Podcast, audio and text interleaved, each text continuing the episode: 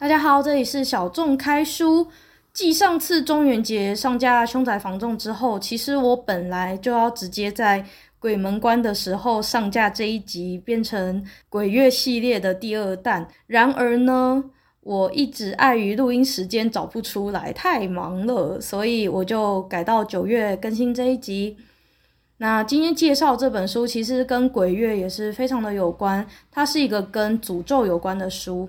它是日本占卜师 LUA 所写的咒术使用说明书。这本书是我非常喜欢的台漫的创作家 Pony 所推荐的啊。Pony 他最有名的台漫就是《黑盒子》，《世界奇妙物语》是一个我自己个人非常喜欢的日剧。然后它里面故事就是很多灵异奇幻，还有一些未来世界想象的一个作品，然后有点心理惊悚成分。台漫的那个黑盒子，它现在在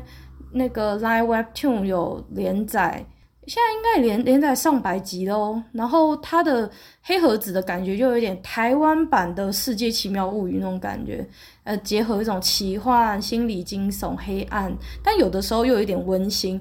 故事当中其实透过这些很超现实的东西去阐述作者的一些人生观，还有一些他的世界观。我自己个人是还蛮推荐的，那因为 Pony 的推荐，所以我对于咒术使用说明书整个就是好感 up up，所以我就花钱买下去。这也是为什么我会跟大家介绍这本书的原因。这本书的封面是全黑的，而且非常的有诅咒的气氛。其实光看它的封面就有一种被诅咒的感觉，就是有那种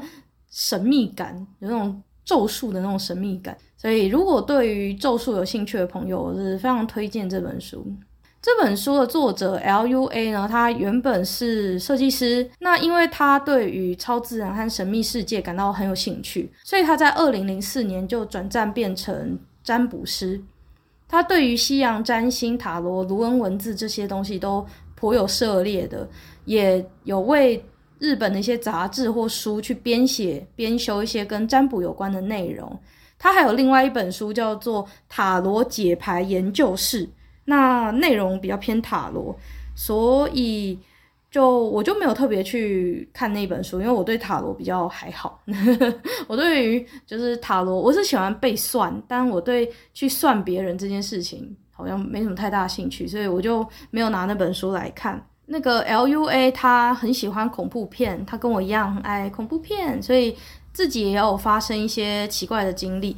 他就是把自己的经历，还有一些他自己的一些想法整理之后呢，也有为一些儿童的读物呢去撰写一些恐怖的故事。我不知道他要念 Lu lua 还是怎么样，反正我叫他 LUA 好了。反正 LUA 这个作者他就是做了一些很特别的，就是这种超自然的书写。不过他原来居然是设计师啊，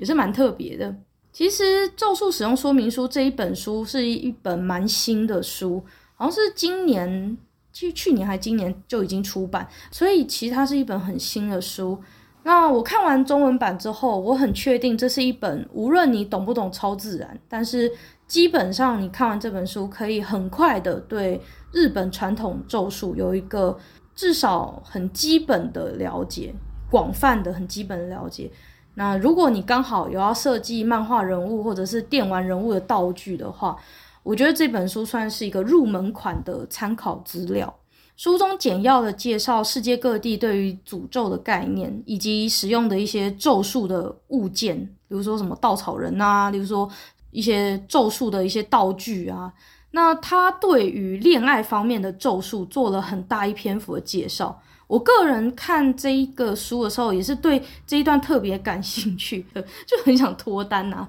我觉得从诅咒的类型，其实也可以看到时代的眼睛。在过去女性地位很卑微的年代，尤其是像日本这样一个男尊女卑的这种文化国家，他们古代他们有一个叫做游女的职业，游是那个游戏人间的游吗？还是？那个游女是有一点就是特种行业的女子的意思。特种行业女子为了要获得心上人长期的爱和支持，然后最好能够透过心上人去把自己赎身嘛，然后结婚。所以这些风尘女子呢，其实有非常多这种恋爱方面的咒术。为了要脱离这个苦海，所以他们就有很多这种恋爱方面叫做什么福星术吧，就是要要去束缚一个人的那个一颗心，要把把把心上人的心束在自己身上这样子的感觉。所以很多这种游过游廓文化呢，游廓文化就是他们日本当时就是游街的这种文化里面呢，就有非常多这种女生，她们为了要获得这些恩客的爱，用的这些很特殊的这种咒术。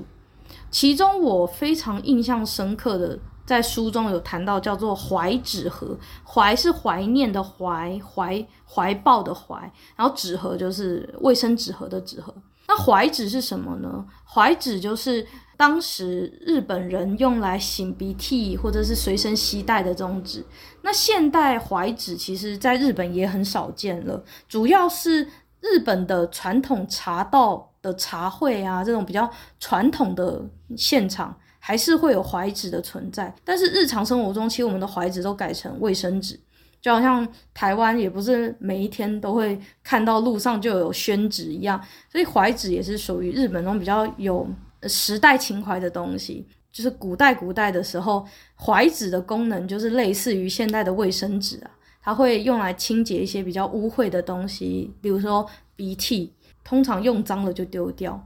那除了鼻涕之外，相信人还会有其他的体液嘛？嗯，人在跟性风尘女子的这个交易当中呢，一定会发生一些呃性的方面的行为，所以也会有一些呃性方面的身体的分泌物出现。所以呢，他们当时就是在用怀纸这一个咒术，怀纸盒这个咒咒术呢，其实就是跟这样子的过程很有关系。在这个咒术当中呢，风尘女子为了获得心上人的忠诚，会在跟这个男生第一次的性爱，就第一次跟他做的时候呢，就在男生哦有点露骨哦，不好意思，这边有点露骨，所以大家就是斟酌听。就是男生不是都会就是生理反应起来了嘛，那硬起来之后就会射出某些体液。那这些风尘女子就会用怀纸将对方的体液清理，然后包裹好之后，把这些包了体液的这个怀纸作为这个男生的替身，然后放到一个盒子当中。这个盒子是不能被别人发现的，如果被别人发现，这个咒术可能就会打折扣或失败。这个盒子呢，就是象征着。这个男人被好好的安置在女人的盒子当中，所以就会忠诚于这个女人。这样的咒术文化可以追溯到日本的平安时代，但是到了江户时代的时候，这个咒术开始变得非常的兴盛，而日本的古代春宫图也不乏这种散落一地的怀纸，然后用怀纸清理善后这样的画面，所以这个文化衍生出了这样子的咒术。所以这样的咒术也是在这样的生活习惯当中去做一个产生。怀纸盒咒术后来就发展成直接把用过的怀纸放到榻榻米下方这样子。我自己看到这一段的时候，我是觉得有一点不卫生呐、啊，就感觉黏黏的，也直接放在榻榻米下，因为榻榻米会不会发霉啊？就有一点脏感觉。在书中，他有提到，就是为什么他要把怀纸放到榻榻米下面，是因为他要把这个象征男子的分身的这个怀纸呢，放在榻榻米的下面，每天这样践踏，就好像把这个男性的力量削弱的意思，就不会有体力去找其他的女人，所以就是也是一样的意思，就是忠诚于呃忠诚于这个施咒的女子身上这样子。所以就是有一种我自己觉得有一点阿 Q 精神胜利法的感觉啦。那这个咒术有一个比较特别的一点，就是只有一次机会，就是这个目标的对象第一次跟自己做的时候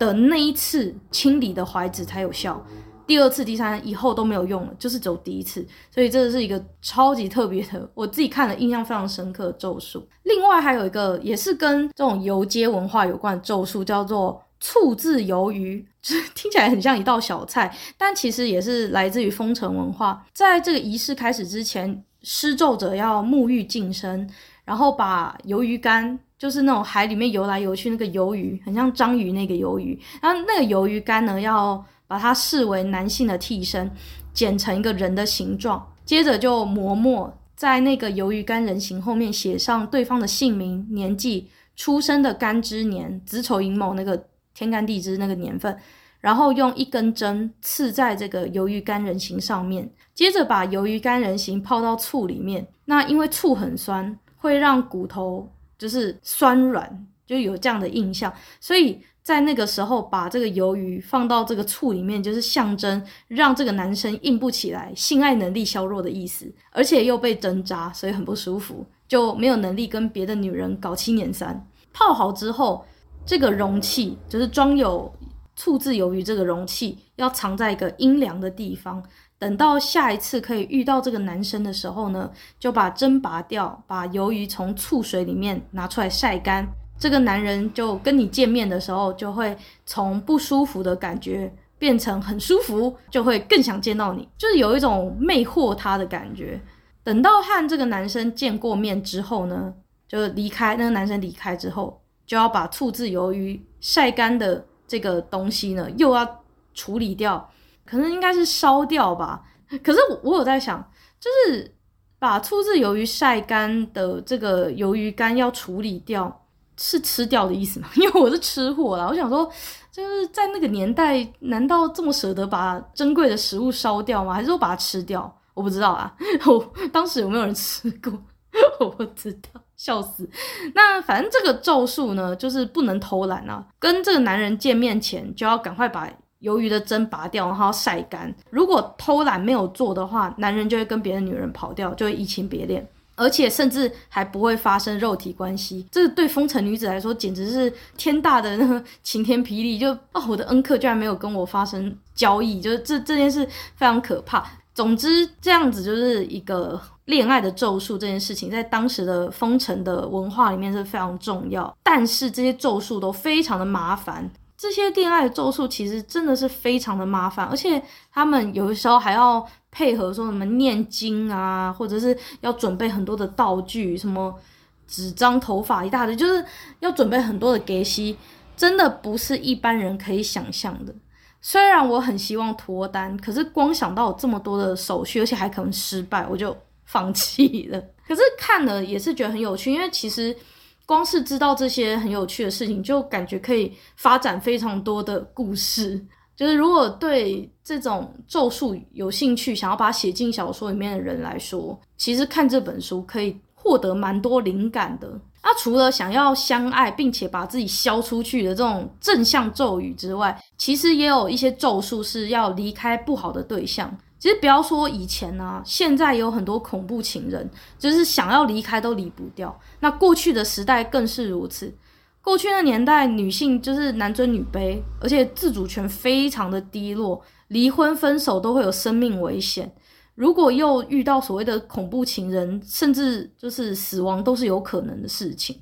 所以他们的咒术也发展了一个被动的离开糟糕的人的这样的咒术。像其中有一个咒术呢，它是一个离别咒术，它需要木头的人偶，还有七块白色的绢布，绢布上面放上七种不同颜色的纸张，象征不同方位的将军。那不同方位的这个神官将军呢，各自有不同的颜色嘛，然后。这个施施咒者就是想要离开不对的人的这个施咒者本本人呢，他就要沐浴净身，然后朗诵就是祭祀文。那这个离别祭文的篇幅真的非常的长，我在节目中真的没有时间。就是念念那么多，但是呢，他的祭祀文的这个翻译成中文的意思，大概就是说，嗯、呃，我目前相处的这个男人已经真的是没有办法再继续相处下去，真的无法原谅了。那祈求每一个方位的将军协助我离开这个不对的人，大概是这样的意思。那这个祭祀文不是只念一次哦，要连续七天都要执行这样的仪式，诚心诚意的向各路将军去祈求这个离别。而且这个咒术呢，准备的给息也是非常的多。另外还有一个咒术是用两条河水的水去磨墨，然后去形成就是离别，好像是象征，就是它它好像是两个河水，然后象征就是分开嘛，就是就是原本是一条河，然后变成两条两条，就象征呃离别的意思。就因为两条河水分道分道扬镳的意思嘛。那这个咒术要准备东西真的是更多，比刚刚比刚刚我说的那个离别咒术还要准备更多东西。那其中一样东西真是让我毛骨悚然，居然是火葬场的煤煤炭灰烬。火葬场就是烧死人骨头那个那个火葬场。它要有那个灰烬，我我真的看到这里有一点小毛毛。然后它还要两个来自不同河水的水，把这两条河水分成两个碟子，去溶解我刚刚说的那个灰烬。那灰烬加水就会形成墨汁，用这两种墨汁分别各自写在两个木头制的人偶上面，那写下自己和对方的名字，接着要进行一连串的仪式，也是非常麻烦的仪式。然后最后还要倒着念《般若波罗蜜多心经》，因为心经正念的时候，就是观自在菩萨心波若波罗蜜多时那个波若波罗蜜多心经，它正着念的时候，是按照顺序念的时候，它有结缘正念的效果。那如果倒着念，就是像这个仪式倒着念的时候，就是让这个结缘相反，就会有离别的负念的效果。总之，这一个咒术是一个非常非常困难的咒术。首先，你要找到两条河，然后你要找这两条河去磨那个火葬场的灰。我我觉得光是现代，你要去跟火葬场说，哦，不好意思，我要你们的灰烬，我觉得这就超级困难，超级困难，就人家会觉得你很奇怪。而且除了我刚刚所说的，我刚刚所说的就已经超级困难了，它还有很多很多要注意的细节。例如说，像执行这个仪式的时间啊，还有要面对东南西北哪个方位啊，就是它有非常多非常多要注意的地方。我在这些咒术当中，就是感受到那个时候的日本真的女性地位非常的薄弱，即使嫁错人，丈夫做出非常糟糕的行为，也没有办法离开。我相信家暴这种事情，或者是。在外面惹是生非、欠债这些事情，也不会是只有现在才有，所以无法主张自己权益的情况下，就只好用这些别离的咒术为自己祈求离开的机会。说实在，真的是令人难过。除了恋爱的咒术，也有让家庭变得有钱的咒术，也有求复合的，也有让身体健康变好、不要再头痛的符咒，甚至在某些符咒上可以看到一些中国古代道教的影子。他还有特别说，如果要画符咒，要用年代最老的松烟墨，其实也跟中国道教在讲的一些原理原则非常的类似。例如说，画符咒进行仪式前几天，饮食要避免重口味啊，要茹素啊，不可以色色啊。然后符咒可以贴的，就是依据不同功能，例如说你要贴在墙上的，你要随身携带的，你要化成灰喝掉的，就是不同的功能也要调整纸张的种类和大小。然后我觉得最好笑的事情是，它其中有一章有提到劫毁一章。劫毁一章是什么？就是呃，那个毁是什么？毁就是虫字旁那个虫的部首那个毁嘛。然后有一个是我也是的也，但是那个也要念一，那个一是蛇的异异体字，它其实是蛇的意思。就是 snack 那个的那个蛇的意思，然后，嗯，这个劫毁仪章其实是一个驱赶蛇的符咒，而且这个不只可以驱赶蛇，还可以驱赶昆虫。所以如果要赶蟑螂的话，就要把这个劫毁仪章贴在厨房底下；想要驱赶白蚁或是蜜蜂，就贴在房屋下方或者是地板下面。我就觉得我真的很需要，我真的非常需要，台湾真的非常的需要，拜托。哪一个厉害的道士给我一个劫毁仪章？我我的房间真的非常非常的需要，我真的很怕蟑螂，我真的超级讨厌蟑螂，而且我相信古人应该也很讨厌。另外，他也简单介绍了一下日本阴阳师和咒术有关的历史，其中他有提到一个跟日本天皇有关的诅咒。最有趣的其实是一个日本的学问之神菅原道真，我觉得。在台湾，我们会觉得这个学问之神就是文昌帝君嘛。我们从来都觉得文昌帝君就是和颜悦色，然后就是非常的慈眉善目。可是其实，在日本的学问之神金原道真，其实是因为强烈憎恨导致的诅咒，最后变成神明的。那金原道真是谁呢？他是西元八四五年到九零三年间的人，他是一个日本平安时代的学者、诗人和政治家。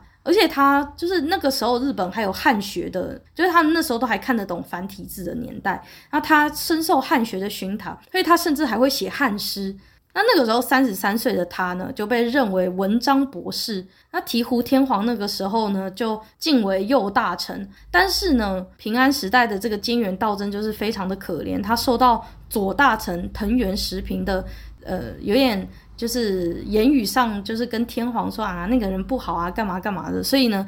那个当时的天皇就把金元道真贬到九州太宰府担任权帅、副统帅。所以呢，这个金元道真就觉得、哦，我明明是这么的有才华，这么的棒，为什么我会被贬到九州这里？所以最后就抑郁而终。那这位道真先生就过世了以后，没想到京都就陆续出现非常多无法解释的事情。例如说呢，这个醍醐天皇就是把他贬到边疆的那一个醍醐天皇，他的儿子们呢就接二连三的病死，而且。皇宫的清凉殿居然遭遇雷击，造成多名死者，朝廷就非常的惊恐啊，就觉得哇，道真的怨灵在作祟。他为了要平息道真的愤怒，就赦免了道真的罪名，而且追赠了官位。那道真之子，就是他的儿子呢，也被解除流放的这个刑罚，回到京都。九二三年阴历四月二十号，这个两位太宰全帅呢，就。回复为正二位右大臣之官位，那九九三年还追赠了一个正一位左大臣，同年又追赠了就是太政大臣。反正呢，就是让这个菅原道真呢就平息他的愤怒啦。那当时据传呐，就是这个陷害道真，就是在天皇面前讲一些有的没的。这个藤原时平，他后来还断了子嗣，然后那个跟道真友好的这个时平之弟藤原忠平呢。就他的子孙就成了藤原氏大宗啦。不过呢，就是其实呢，藤原时平次子，呃，这个藤原二世呢，他其实，呃，藤原显忠，这个他其实呃有六十多岁，而且他有四个儿子，所以呢，其实这个陷害他的人呢，并没有就是像传说中的获得教训，所以。嗯，我觉得断了指事这个说法可能是乡野奇谈，夸大了道真先生的怨气啦。那个年代真的大家没什么嗜好，所以听到一些故事就会制造一些谣言，而且其实大家都很喜欢这种就是报仇成功的故事，所以大家就是喜欢制造一些这种啊报仇成功的这种感觉，然后心情就会好嘛，好了就会爽嘛。然后复仇者联盟每一个都要复仇成功啊，对不对？所以大家都喜欢就是呃坏人得到教训，好人最终获得平反嘛。但很可惜的是，其实在历史上这个陷害他的这个。这个藤原时平呢，其实，呃，他非常的就是后代子孙都还是有存在的，所以，嗯、我想现实是残酷的啦。但是道真最后也成为了这个学问之神，成为了一个非常重要的日本的神明，然后非常多这种考试的人呢都要去找他拜拜，有点像我们这边的文昌帝君。那为什么他会成为神呢？就是清凉殿不是他当时就是。那个皇皇呃皇宫的清凉殿，他他被雷击之后，那醍醐天皇真的是因为实在太害怕道真的怨灵化身为雷神，所以为了祭拜火雷天神，而在京都的北野新增新建了一个叫北野天满宫。后来道真就成了天神信仰的一部分，逐渐普及到日本全国。道真生前是一个非常杰出的学者和诗人，好棒棒，所以呢，他就被视为学问之神来敬拜。但他同时也是日本三大怨灵啊！我以为是日本三大怨灵里面应该要有一个咒怨的小男孩，但 咒怨的小男孩是虚构的。呃，三大怨灵除了这个菅原道真学问之神之外呢，还有两个怨灵，一个是崇德天皇，一个是武士平将门。呃，总之呢，就像我刚刚说的啊，菅原道真后来就变成日本日本版文昌帝君。如果要考试的日本人，就会去神社参拜菅原道真，大概是希望运用怨念之力考上东大吧，或者是变成公务员，我不知道。那其实台湾的正神鲜少是因为怨念产生呐、啊，通常类似姑娘庙或万应宫才会是孤魂野鬼或没有依靠的这种游魂聚集啦。但是也没有什么怨气啊，有有有因为怨气而成为神明的台湾神明吗？这、这个部分还要请就是比较专业的人给我一些解答。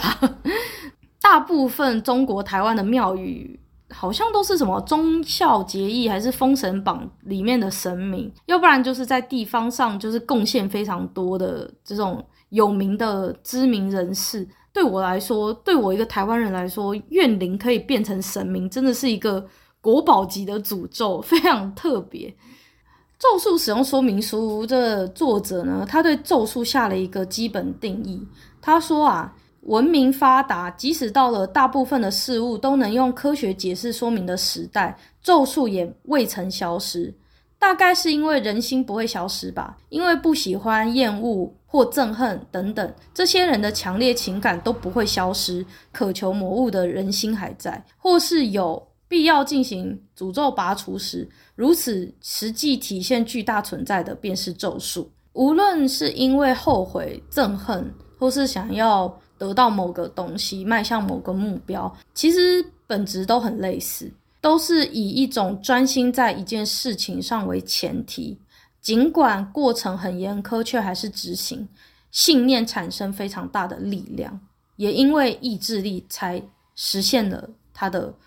无论是诅咒，无论是咒术，无论是最终实现理想。所以作者也认为，如果可以把执行咒术的意志力运用在执行愿望。也许没有咒术也能够让愿望成真。换句话说，信仰诅咒也是一种咒术，信仰某种目标也有一点变相的，像是在对自己的精神下咒。他说：“为何有些人明明没有被诅咒，却像是被诅咒一样，事事不顺，陷入一种自我厌弃的状态？其实，自己对自己说的话，就像语言中带有某种灵魂，也就是所谓的言灵。”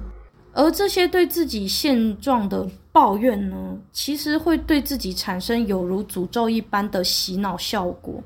例如说，总是觉得自己交不到男女朋友，瘦不下来，或者是觉得自己一辈子都会很穷之类的，这些很不好、很负面的话挂在嘴上，就像是对自己无形当中进行诅咒，也让自己陷入无穷无尽的负面情绪当中。所以作者也说，请不要诅咒自己。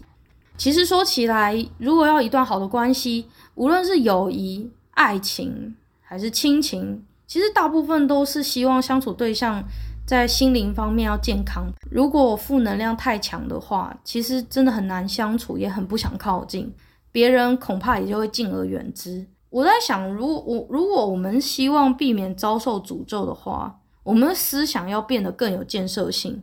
减少对他人的嫉妒和憎恨和担忧。或是希望他人不幸，这些念头会毫无自觉地诅咒他人以及自我诅咒。若是遇到挫折和不顺遂，当然也是避免不掉，就是会有一些不好的想法。但是负向思考之后，真的是需要更有建设性的去思考一些后续的可能性。例如说，要怎么样让事态变得更好啊，或者要怎么处理问题，让自己心中即使有负向，但至少还是要保有一部分的正向思考，才能够避免被诅咒，或者是避免自己诅咒自己。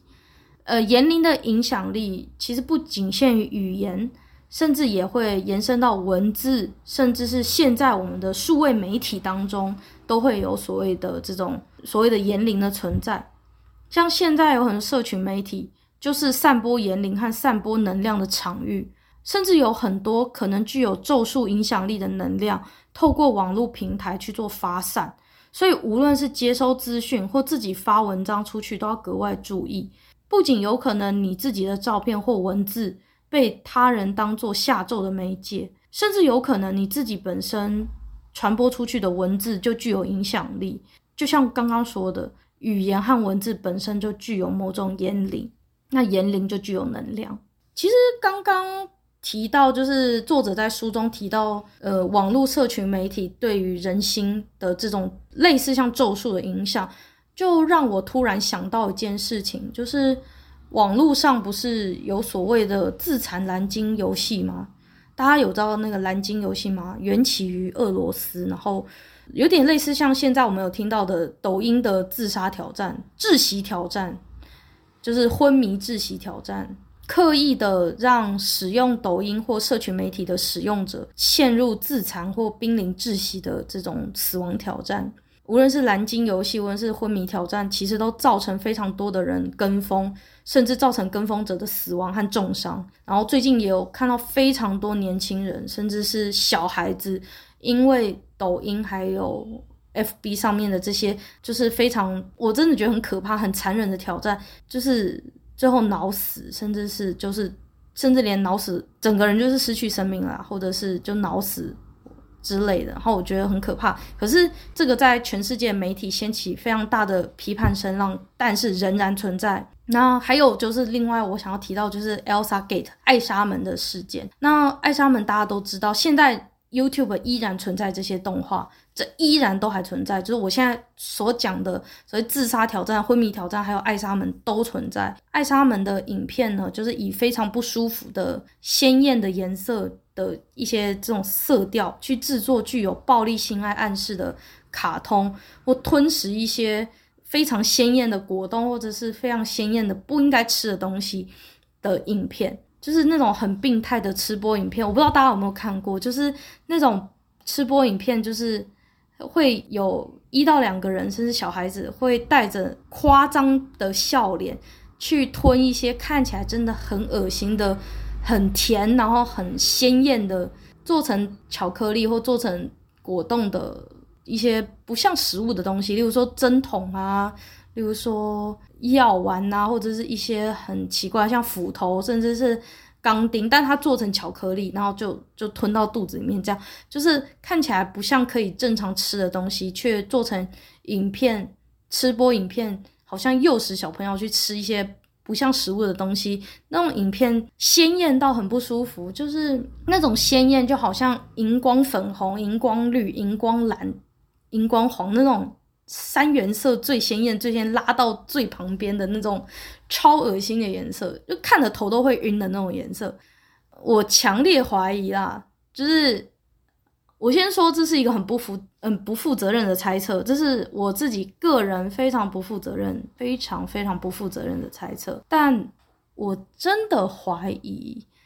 这样的危险跟风游戏，或者是一些是意图使一些小朋友去模仿的这种病态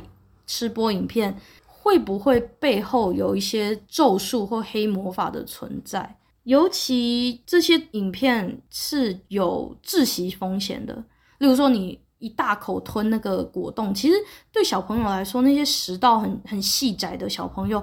吃一个不要说吃一大口果冻，可能吃一个小小的圣香珍果冻都会给丢了。那你你让这种小朋友去看到这种影片去模仿，那这不就是要让这个小朋友死的吗？然后再来就是蓝鲸游戏，就是自残游戏、自杀游戏，还有那种自杀模仿，然后还有就是我刚刚有讲的窒息挑战嘛。抖抖音最近炒得很凶，窒息挑战这些东西都是会让观看者去模仿，甚至是进而导致死亡的。可是他能够获得什么？点阅率吗？可是点阅率对我而言能赚？能真的赚到多少钱？现在点阅率兑换现金，好像你说广告观看那些真的能够赚到这么多钱吗？有很多的。网红都是靠代言去做比较主要的收入嘛，像古娃娃他，他会代言他自己的食物，他会就是夜配一些健康食品或夜配一些东西嘛。然后像那个九妹啊，什么不是代言商品，就是代言那个 VPN 嘛，就是就连那个就连 Podcaster 他们也都是要靠业配赚钱嘛。他们说点阅率基本上没有办法赚到太多钱，所以。对我而言，做这个影片的好处，其实我不太能理解。尤其我我又是念大传所的，我我没有办法理解做这个影片的好好处在哪里。好，点阅率也许吧，也许点阅率可以带来一点现金收入，可以兑换成现金。可是，可是我最终我还是无法理解这个影片的真实的能够。带来的好处，可是如果如果好，我我这个是我不负责任的推测，这个是我非常不负责任推测，所以就当我做梦梦到的。但这是我的推测，就是以如果这个背后他有一个想要收集受害者的灵魂的黑魔法的存在，或者是一些让观看者产生的病态意识、神经或者是神经质，或者是他想要收集某种能量，是我不知道能量，然后这个能量可以用于一个咒术，完成某一个使命。所以做这些影片，它不是要换点阅率，也不是要换现金，他是要换的是观看者的性命、观看者的灵魂。他要收集的是这种负向能量，去完成某种咒术或黑魔法的话，我我就觉得好像我可以比较能够接受这样的原因。我。当然，也有人推测 Elsa Gate 或者是这种恐怖吃播的影片，是因为有某些恋童癖，或者是某些对小孩子有性欲望的一些人，他们为了要让小孩子去做这些能够接受被虐待的动作，所以他们制作了 Elsa Gate 的影片进行小孩子的洗脑。可是对我而言，这只是其中一个解释，但是如果说他们是为了收集这些受害者的灵魂，这个我反而会觉得好像有某某种某种解释了这个原因的感觉，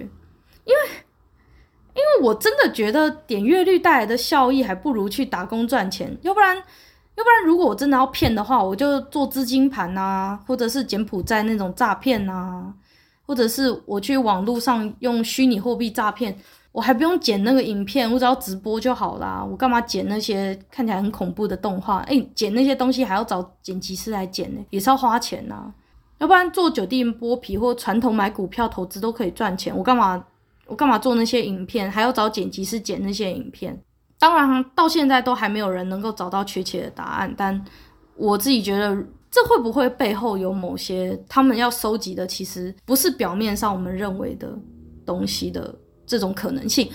我不知道，这只是我就当我梦到的，都就当我梦到的。但是我我自己我自己猜测完之后，我是觉得蛮，我是觉得不无可能，因为毕竟这个世界这么大，这个世界这么大，我不知道，反正大家就当我梦到的。老实说，我自己常常有一些奇怪的直觉。我看到某些东西，我直觉感受会比我的理性认知走得更快。像我，我上次我有跟你们刚刚讲的，就是那种变态吃播影片，韩国那种变态吃播影片，我真的很恶心。就是，嗯、你们自己去找，就是呃呃鲜艳食物吃播影片那种，就有有一个韩国频道，有两个女生，然后背景超级鲜艳，调性非常。刻意那种活泼，然后非常露出夸张的大笑、夸张的表情，然后穿着也是非常鲜艳，就是亮粉红、亮粉蓝，然后吃的颜色也是那种化学粉红、化学蓝那种。我真的看一分钟我就会吐，反胃的那种，不是真的吐啊，就是感觉反胃。我我以为只有我这样，但是我上网去看 Elsa Gate 的讨论的时候，我才知道原来有很多人也跟我一样。我不知道为什么觉得恶心，但都会有那种反胃的感觉，而且也有很多媒体都去报道 Elsa Gate，也有很多媒体去报道，就是我刚刚说的那种自杀挑战。可是就是没有人知道真正的意图，因为我真的我也不觉得这些东西真的可以赚钱，这些点阅率真的能换现金吗？我不觉得啊。可是如果说背后它是要召唤某种超自然意义的东西。我却觉得有可能，他们要收集灵魂的话，那这真的有可能。好啊，我梦到的，我梦到的就是，我强烈怀疑这些意图使网络媒体使用者跟风，并且导致残害死亡的影片背后，极有可能有某种超自然力量在收集的这种意味，或者是邪教的意味。我不知道，我不知道，但我不清楚那是什么，但我觉得应该是蛮有恶意的。我猜测啦，就是我刚刚有讲过，我猜测是在收集死者的灵魂或当下的负面能量，这是我的阴谋论。那，诶，我这样子也算在散播阴谋论吧？好歹我也是固定五十个人收听的节目。可是，嗯，好啦，总之就当我在散播阴谋论。总之就是我很诚实的跟大家说，那种自残跟风或者是 Elsa Gate 的影片里面有很强烈、很强烈的恶意。而且影片内容通常很难忘记，会用一些鲜艳色彩，利用色彩心理学的技巧，让它容易吸引注意，而且产生印象。如果你听到这边，请你一定要远离这些影片。如果你有小孩或你身边的朋友有小孩，请你们务必让他们不要有任何机会接触到这些影片。具有是非和判断能力之前，不要让这些还没有是非观念、还没有判断能力的小孩去接触这些东西。我跟你说，我说难听一点，我宁可让我的小孩去看色情爱爱片，我也不想要让他看到这种影片。就是真的还蛮，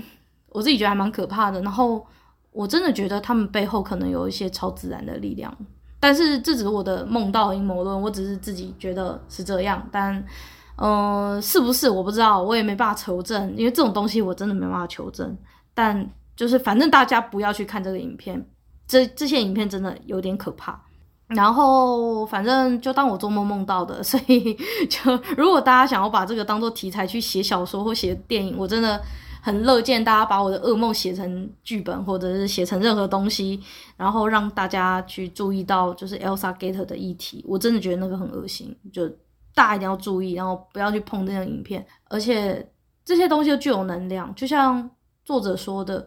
任何在网络媒体上的，无论是文字，无论是语言，无论是任何的形式，都是有可能具有某种咒术能量的。即使就是你今天散播了一个负能量，就骂自己老板或骂自己男朋友或骂自己老公或骂自己老婆或骂任何人都有可能散播负能量出去，所以更何况是这样子的影片，它散播的负能量是就是更加成这样。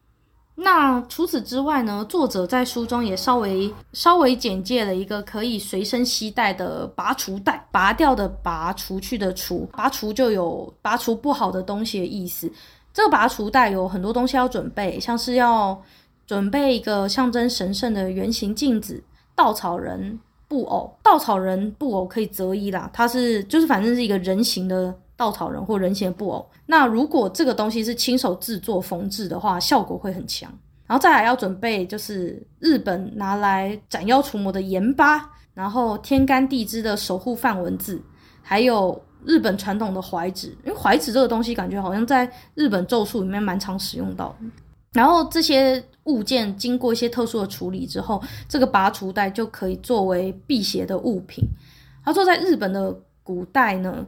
圆镜象征着神明的依凭物，所以呢，这个圆的镜子呢就具有辟邪作用。如果自己感到受到震撼，或者是受到一些不好的影响的话，可以取出拔除袋中的梵文字进行反复的朗读，而且书中还有提到一两个可以观察自己是否遭遇诅咒或有不好东西沾上身的一些方式。如果有需要的朋友，其实我很建议你可以去呃看一看这本书。可是我不知道有没有帮助，因为毕竟我们是台湾人，不是日本人，所以可能看到自己不好的东西，也许我们去行天宫也也会比去去神社有帮助。但我觉得。不妨试试看呐，反正这种东西就是放在身上，就算没有用，也没有带来坏处嘛。所以就是，反正你书拿来看一看，参考看看呐。最后有一段是，我觉得作者讲到一个跟咒术稍微比较没有关系，感觉其实跟精神胜利法比较有关的东西，但我个人觉得很深得我心，所以我特别最后一段要跟大家介绍。他说：“因为真正咒杀类的咒术要付出的代价实在太大了，没有任何诅咒不需要付出代价。就算只是弱弱在心中的诅咒累积，都会出现负能量。那更何况是付诸于行动的诅咒仪式。若是为了讨厌的人去累积自身的不幸，真的是太可惜了。所以作者就说啊。”如果遇到那种极度憎恨到不得不希望把对方诅咒，进而咒杀掉或残害掉的人，在执行把对方杀害的咒术之前，可以先试试看原谅的咒术。我其实觉得这一段真的算是有一点精神胜利啦，就是有一点点在回顾自己的，在回顾自己的憎恨的感觉，就是有一点在回顾自己的情绪的感觉，但。但我真的觉得这样的咒术对于我们都很有帮助，所以我跟大家介绍这一段。呃，原谅的咒术有三点重要的重点需要铭记，请大家跟着我一起念。第一点，理解对方是无可救药的，理解对方是无可救药的。第二点，即使道歉也不原谅对方，所以不坚持对方要谢罪。即使道歉也不原谅对方，所以不坚持对方要谢罪。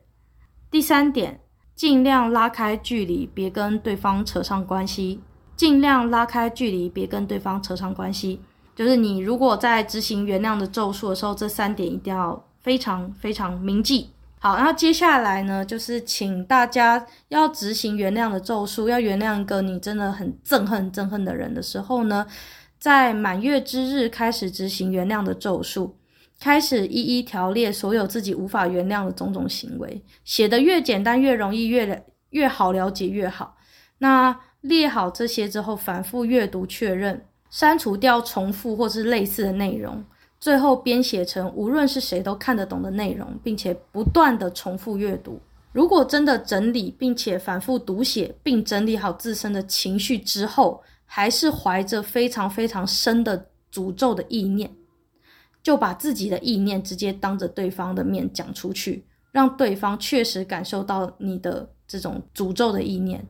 通常这个时候，对方会非常的惊讶，只能诧异的听着你说。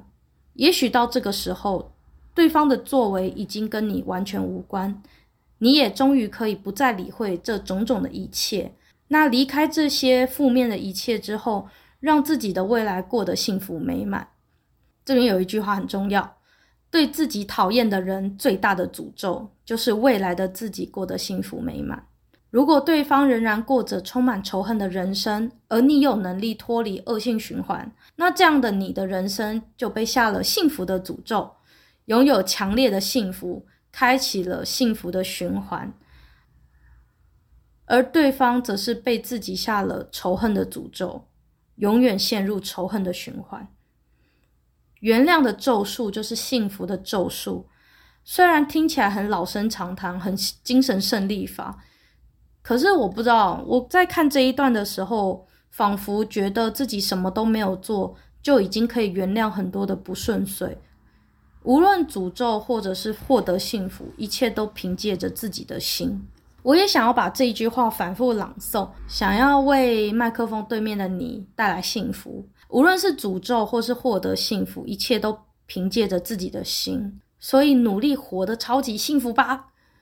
对自己厌恶之人最大的诅咒，就是未来自己过得幸福美满。也许现在可能被劈腿、被外遇、遇到渣男渣女、工作不顺利、同事很机车、家人对自己情绪勒索、各种莫名其妙的鸟事缠身，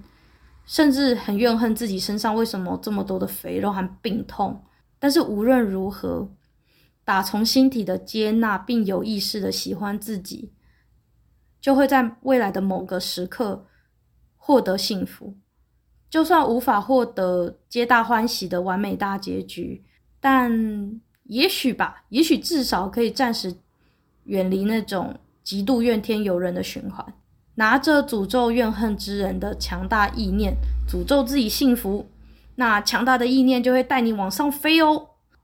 这就是我认为很精神胜利，但是我觉得也很有用的一个方式。尤其如果你真的是遇到一个渣男，或者是遇到一个很衰小的一个状况，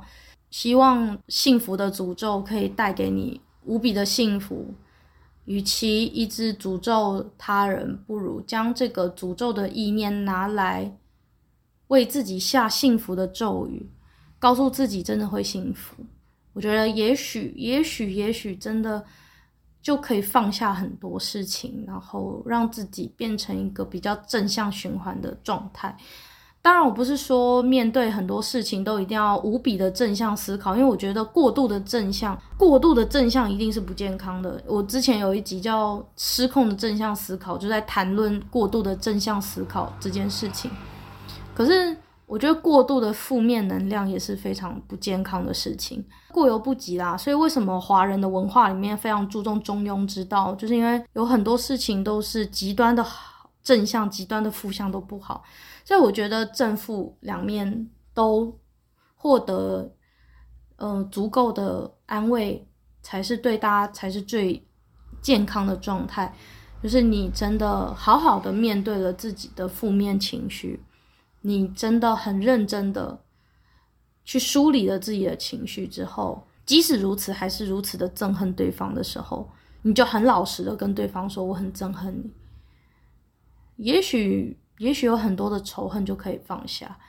然后往前走，继续前进，然后变成一个有能力为自己带来幸福的人。我自己被这一段启发了，然后就把这一段也分享给大家，让大家参考看看。然后好，今天这本书的介绍就差不多到这边。哦，对了，跟大家说一下，谢谢各位一路听到这边。那我现在跟现场的忠实听众通报一个好消息，因为最近呢，我想要整理我的房间，所以我会开始进行一系列的送书活动。那这一集咒术使用说明书。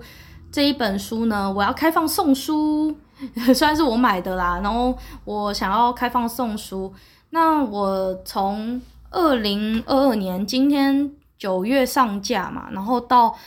十二月三十一号，就二零二二年结束的晚上十一点五十九分之前，那我请大家写表单给我，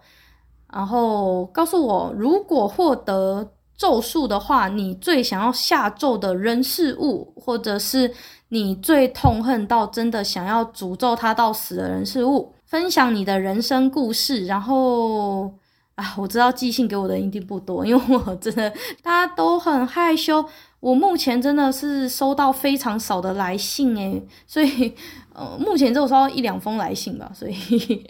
我在想，我送书活动真的有人会寄信给我吗？我不知道。好，因为咒术使用说明书这本书是跟咒术有关的书嘛，那大家有人生故事想要分享的话，就是让你痛恨到极点的人生故事，然后请你帮我把它写下来，然后底下的资讯说明栏会有我的送书活动的表单，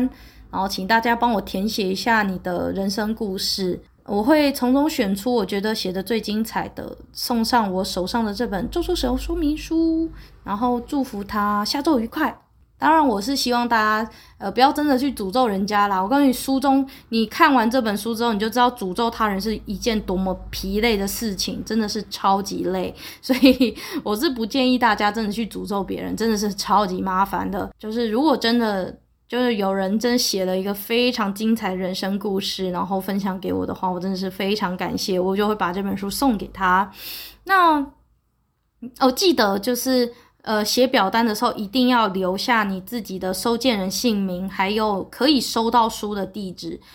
因为只要有写表单，我就会提供小礼物或者是我的明信片，因为我自己有在画画嘛，所以我有我自己的印刷明信片。或者是我手上的某一本书，你你不会知道我会寄给你什么，因为我也我这是乱数乱乱乱乱送，所以呢，就是反正你只要有写，你只要有写表单，然后你有你的故事，我有收到，我就一定会给你回礼，我一定会给你回礼，这就是一个惊喜包的概念，只是就是不一定是咒术使用说明书那本书，但是就是一定会给你某个回礼就对了，一定有。那你可能会收到一本超旧的剧本，或者是同性恋小说都可能，就是反正就是一个惊喜包的概念，就是一个惊喜包。所以呢，如果呢大家有兴趣的话呢，拜托就是参加一下我们的活动好不好？送书活动，送书活动好吗？就是